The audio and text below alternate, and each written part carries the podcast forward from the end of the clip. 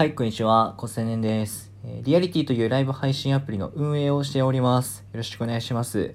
ちょっとだけ本業の話させてください。ちょっとだけ !20 秒ぐらい。僕ね、あの本業で今 V 立リアリティ学園っていうですね、公式番組をやっていまして、学園のバラエティ番組です。でそこの、えっと、出演者4名を選抜する今イベントを1週間かけてあの投げ銭のイベントをやっていましてリアリティですねでそこで、まあ、あの目指している方たちがユーザーの方たちがまあ俺私リア学行くから高青年さん待っててねってそういう連絡くれるんです。配信の中でも言ってくれるんですね。僕はあのリア学担当してるってみんな知ってるんで。っていうのをまあやっぱ考えるとすごいね感慨深くて本当にこの人たちのために自分はすごいしんどいこととかめんどくさいことを地道にやってきてるんだなっていうのを改めて感じて初日から泣いてました。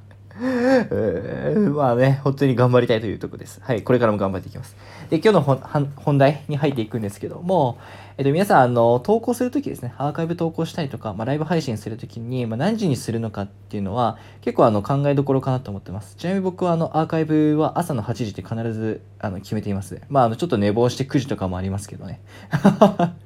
基本朝8時です。で、ここっていうのは、しっかりとした、あの、狙いはあってですね、で、この狙いっていうのを、が、えっと、どういう根拠でなっているのかってその事例をちょっとご紹介したいなと思ってます。でこの事例を踏まえるとその多分配信時間とか投稿時刻以上の多分あの戦略にが狙える種になってくると思うのでぜひぜひあの参考にしてみてください。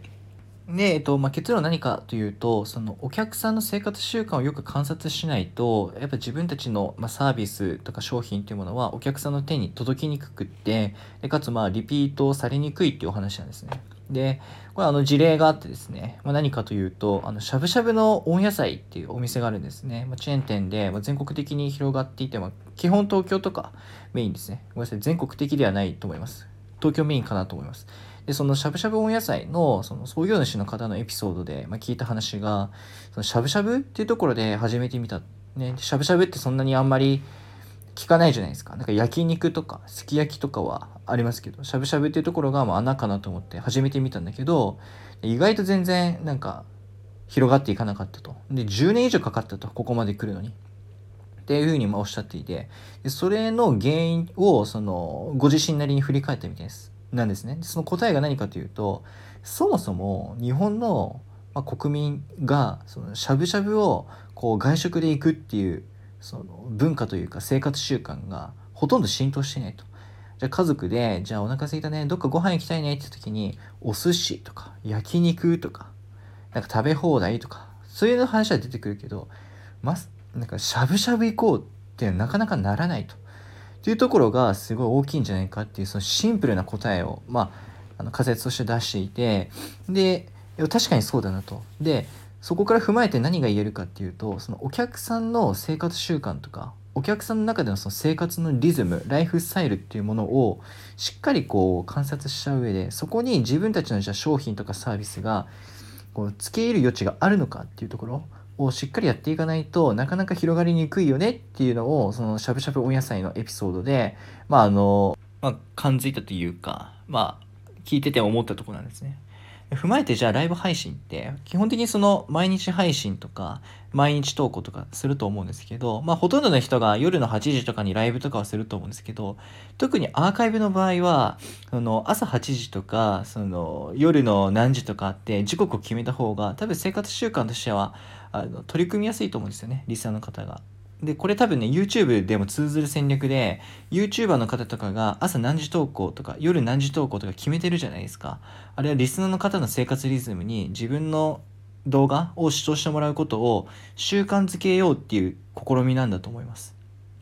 で、僕の中では、えこうやって音声ですよね。音声コンテンツの場合は、何かしながらま耳で聞くっていうところが多分一番入りやすいし、多分強みなので、しかもガラ空きなので、どこ、そこを誰が一番先に奪っていくのかっていう勝負だと思ってるんですね。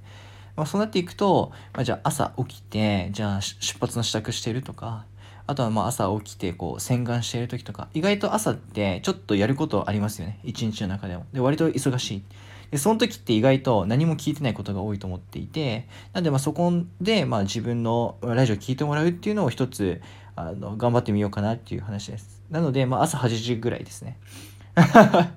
実際ですね、僕はあの280本のうち、え半分以上、後半半分以上はアーカイブの、えっと、投稿時刻いろいろ試してみて、そのあの記録、再生数とかの日関係とかも、まあ、データ取ってみてるんですね。まあ、投稿時刻と再生数だけのあの2つでしか縦軸横軸作れてないグラフなんで、まあ、そんな大したことはないですけど精度として、まあ、それでも朝8時っていうのが結構強いっていう傾向はなんとなく見えてきましたなので、まあ、そういうふうに、ま狙って、まあ、しゃぶしゃぶ温野菜の事例を踏まえて今そういうふうに僕は試みているというお話でしたまなんかこんな感じで配信活動のヒントをですね、いつも勉強して皆さんにお伝えしているので、まあ、よければ真面目に配信活動されている方は、いいねとかフォローしてみてください。じゃあ、またね。